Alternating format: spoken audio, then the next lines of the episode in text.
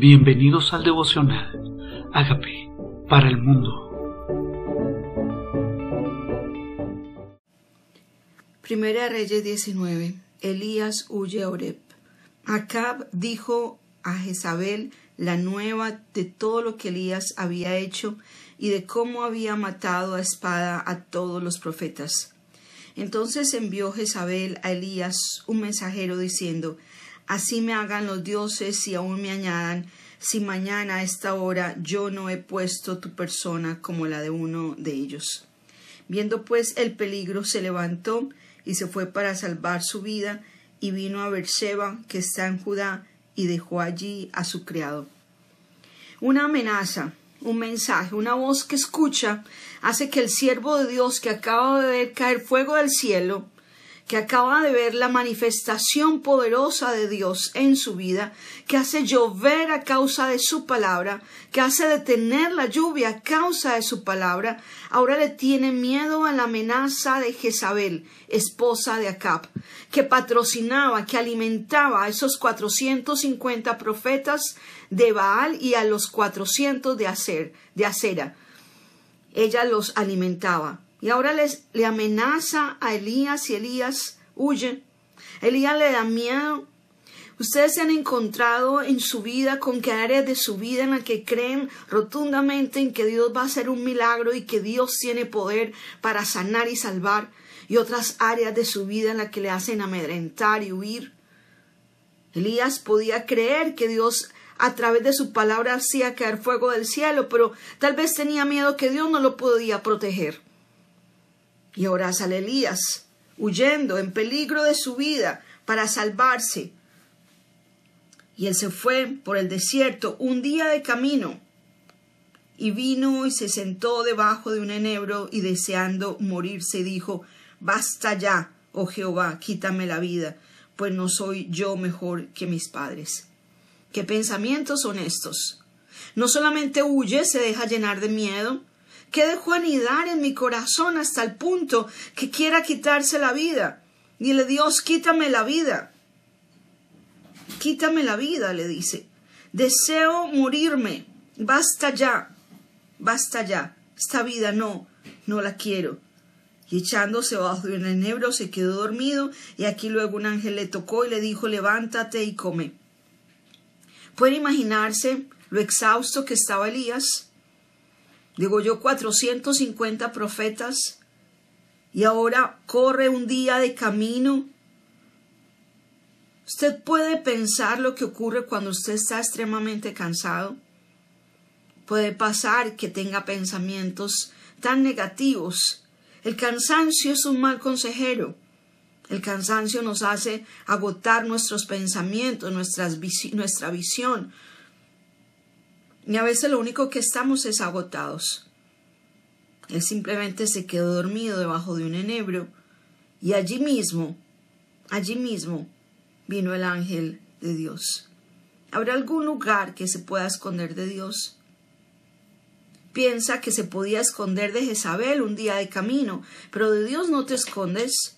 Puedes querer huir de tu enemigo, pero no te puedes esconder de la mano de Dios. Su presencia va contigo, su presencia te acompaña. El ángel del Señor le tocó y le dijo, levántate y come. ¿Qué pasa? ¿Qué pasa? Estaba cansado y también podía estar hambriento. Dios en lugar de juzgarlo, de decirle miedoso porque huyes, cobarde, ¿acaso no viste mi gloria? Lo que realmente hace es dejar que descanse. ¿Sabe Dios qué necesitamos? Por supuesto. A veces ya no necesitamos otro milagro, necesitamos reposar, de andar en nuestras fuerzas haciendo tantas cosas para Dios. Y necesitamos desconectarnos con Él, entrar en su reposo, comer, dormir. Tal vez hemos satanizado el descanso y nos hemos vuelto personas adictas al trabajo, Tal vez nos sentimos culpables cuando no estamos todo el tiempo en acción. Pero el ángel del Señor le dice, come, y después de que comió le tocó y volvió a quedarse dormido y volvió, lo levantó, volvió, le dio más comida, volvió, le dijo levántate y come.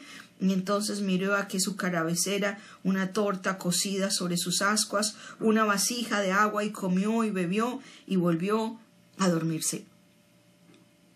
No le dijo porque estás dormido, perezoso, ve a trabajar, ve, que te mando a pelear contra Jezabel, no. Y volviéndose el ángel de Jehová la segunda vez le dijo, tocó diciendo, levántate y come porque largo camino te resta. Dios tal vez nos permite estos tiempos de reponer fuerzas. ¿Saca usted tiempo para reponer fuerzas? El que no, dice el proverbio, muela su serrucho, no tiene fuerza para talar. Tenemos que hacer pausas para afilar nuestras destrezas, para descansar en su presencia y talar con más eficacia. Levántate y come porque un camino largo te resta.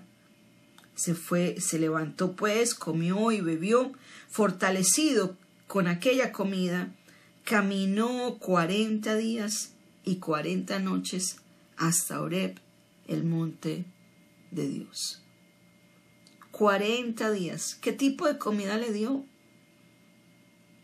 Pero Dios lo sustenta para la jornada que sigue.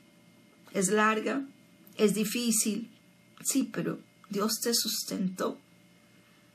Comiste de la mano de Dios. Dios se ocupa de cada área de tu vida. El Dios que te provee, el Dios que te sustente, el Dios que quiere que descanses, el Dios que quiere que tengas un balance en tu vida. Tienes tiempo para Dios, tienes tiempo para cuidar tu cuerpo, tienes tiempo para tus seres queridos, tienes tiempo para recrearte, para renovarte. Porque Dios quiere que vivas una vida de balance. Ahora sigue por el camino y allí se metió en una cueva donde pasó la noche y vino a él palabra de Jehová, el cual le dijo, ¿qué haces aquí, Elías? respondió, he sentido un vivo celo por Jehová, Dios de los ejércitos, porque los hijos de Israel han dejado tu pacto, han derribado tus altares, han matado a espada a tus profetas, y solo yo he quedado, y me buscan para quitarme la vida. Ya había descansado, ahora Dios quería confrontar su comportamiento su vida. ¿Qué haces aquí? ¿Qué haces aquí? Porque has huido de su llamado o de su presencia o de lo que Dios te mandó a hacer. ¿Qué haces aquí con miedo de Jezabel? ¿Qué haces aquí con miedo del desafío? Con miedo de personas, con miedo de las noticias, con miedo de lo que oyes a tu alrededor cuando has visto un Dios que te ha provisto, que ha mandado ángeles, que ha hecho caer fuego del cielo, lluvia, todo lo ha hecho por tu oración. ¿Qué haces aquí? Porque ha llegado a este momento de tu vida. ¿Qué haces aquí, Elías? él respondió, he sentido un vivo celo. Por eso huyo. A veces nos engañamos a nosotros mismos con nuestras motivaciones erradas. Estaba disfrazando el miedo. Yo no, sentí celo de Dios y por eso huí. Todos han muerto y buscan para quitarme la vida. Él le dijo, sal afuera ponte en el monte delante de Jehová, y él aquí, y aquí Jehová que pasaba, y un grande y poderoso viento que rompía los montes y quebraba las peñas delante de Jehová, pero Jehová no estaba en el viento. Y tras el viento un terremoto, pero Jehová no estaba en el terremoto. Y tras el terremoto un fuego, pero Jehová no estaba en el fuego. Y tras el fuego un silbo apacible y delicado.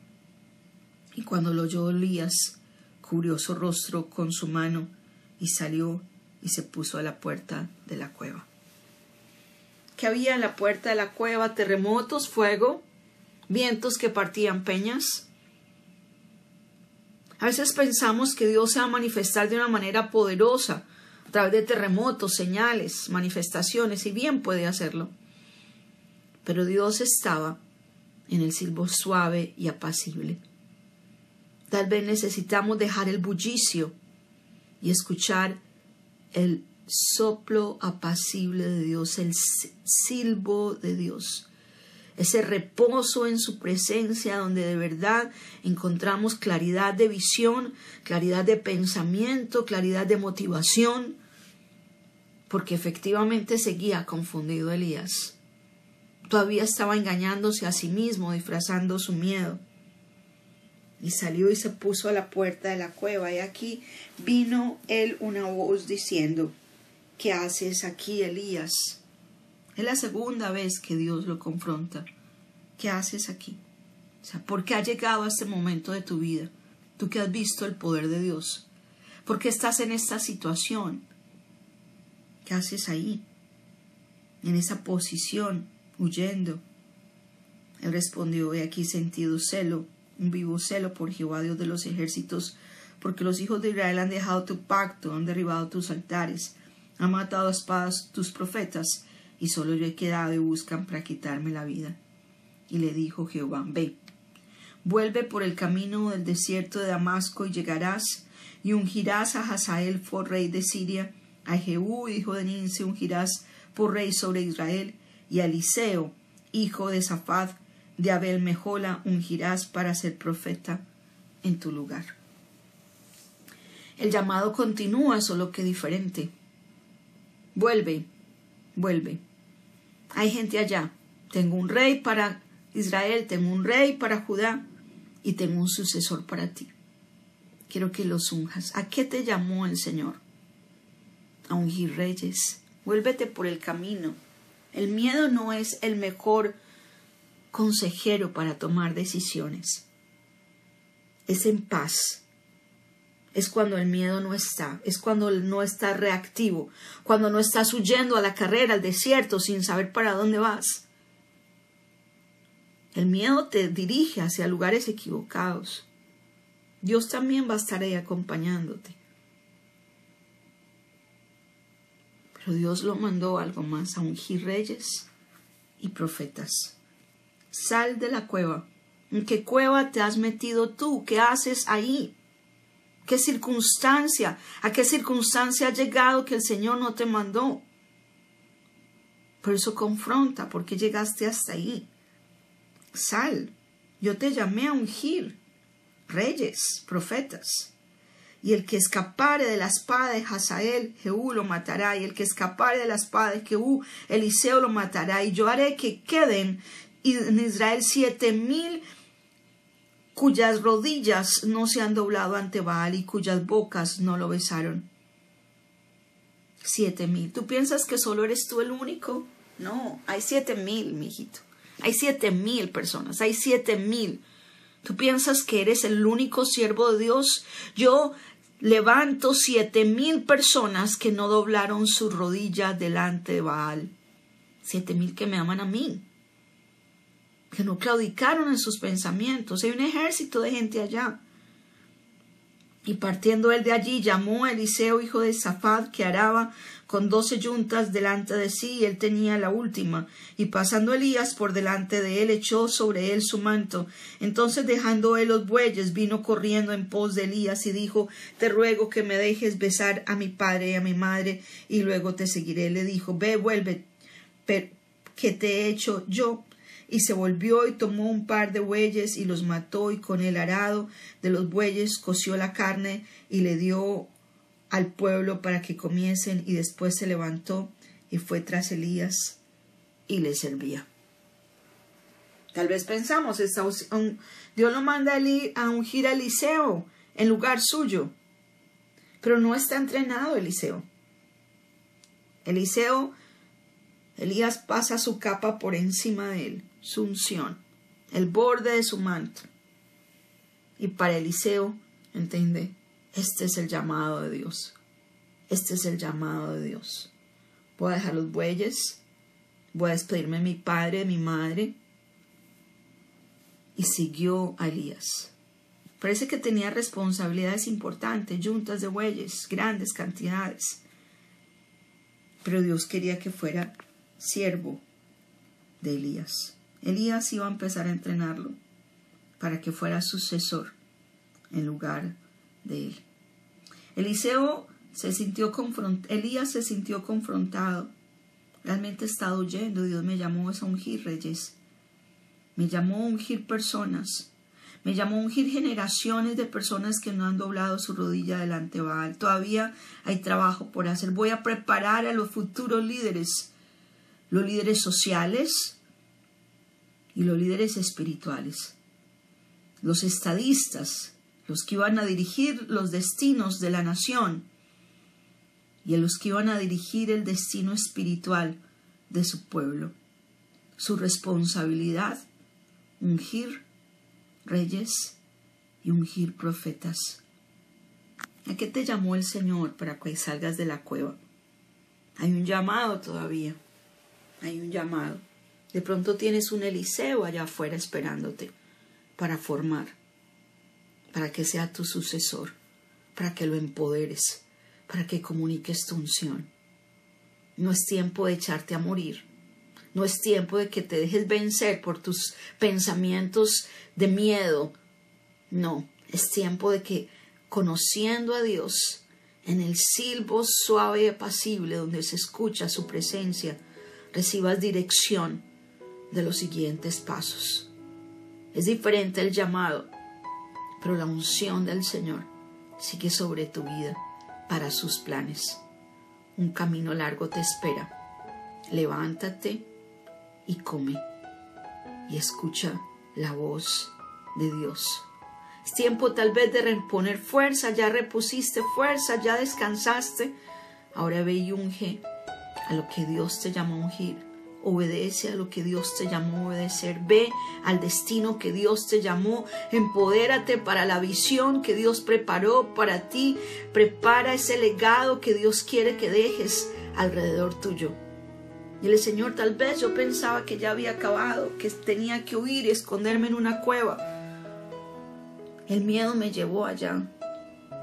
Pero hoy te presento mi vida, Padre. Te presento mi vida para que sea el fluir de tu espíritu a través de mí para cumplir mi llamado. Dile, Señor, renuncio a los pensamientos de miedo, de muerte, de tristeza, de desesperanza, las excusas que me he inventado para poder ya recibir tu unción para hacer tu voluntad. Y le reconozco que soy pecador y que tú moriste en la cruz por mis pecados. Te doy gracias por ese sacrificio que ya hiciste por mí. Te doy gracias por tu provisión de pan y de agua, por dirigirme en el camino y por llevarme al camino de tu voluntad. En el nombre de Jesús. Amén. Amigos, queremos que usted sea parte de esta obra que estamos haciendo a través de Agape para el Mundo y que este mensaje de Jesús llegue hasta la última de la tierra. Si quieres donar en nuestra página web puedes hacerlo en agapeparalmundo.org o también a través de Cele en agapeoficial.gmail.com. Dios bendiga tu generosidad.